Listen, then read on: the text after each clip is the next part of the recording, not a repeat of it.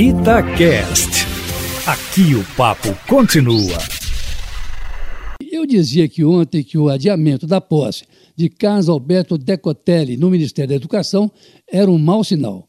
Mais do que isso, foi o fim de um ato que durou apenas cinco dias, desde a nomeação até a posse, que não houve nesta terça-feira, de tal forma que Decotelli não pode nem dizer que algum dia foi ministro da Educação do governo Bolsonaro. E embora tenha pedido demissão ontem à tarde, na verdade o ex-ministro foi forçado a se demitir por pressão da mesma ala que o indicou, a ala militar do governo Bolsonaro, que, no entanto, insiste em indicar novos nomes ao presidente. E não são poucos não, viu, Eustáquio? A lista dos candidatos tem aí uns quatro ou cinco nomes, sem que se possa dizer quem tem mais chance do que o outro, porque são todos apadrinhados ou pelo mesmo grupo militar que domina o governo, ou por empresários da área de ensino. O dono da Unisa, por exemplo, a Universidade de Santa Mara, em São Paulo, Antônio Veronese. Um deles aí é o professor Antônio Freitas, titular de Engenharia de Produção da Universidade Federal Fluminense e membro do Conselho Nacional de Educação do MEC. Um outro nome que surgiu nas últimas horas foi o de Gilberto Gonçalves Garcia, que tem formação em filosofia e foi reitor de várias universidades privadas. Um outro nome, também em cotação em alta, é o de Marcos Vinícius Rodrigues, que foi presidente do INEP, um órgão do MEC, na gestão do primeiro-ministro de Bolsonaro, o colombiano Ricardo Vélez.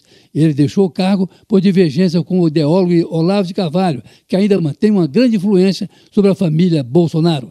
Corre por fora o evangélico Benedito Guimarães Aguiar Neto, que foi reitor da Universidade Presbiteriana Mackenzie e hoje é presidente da CAPES, uma agência do governo que financia bolsa de estudo no exterior, também defendido pelo dono da Unisa.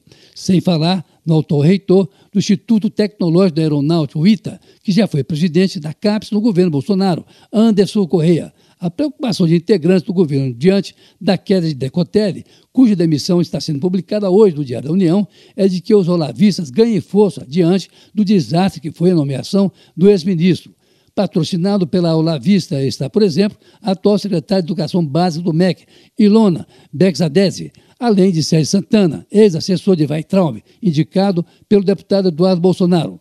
Pelo que se vê aí, Aline, nomes teoricamente não faltam. O que se espera é que o presidente Bolsonaro não cometa novos erros na escolha de seus ministros. Agora mesmo, já há quem peça também a cabeça de ministros que não estariam dando certo no governo, como do meio ambiente, Ricardo Salles, e até o chanceler Néstor Araújo. O primeiro, pela questão da Amazônia, e o segundo, por inadequação com a função que ocupa, onde cria mais problemas do que soluções. Olha, que o caso Decotelli sirva de lição para o presidente Jair Bolsonaro. Fique em casa, só saia à rua por extrema necessidade.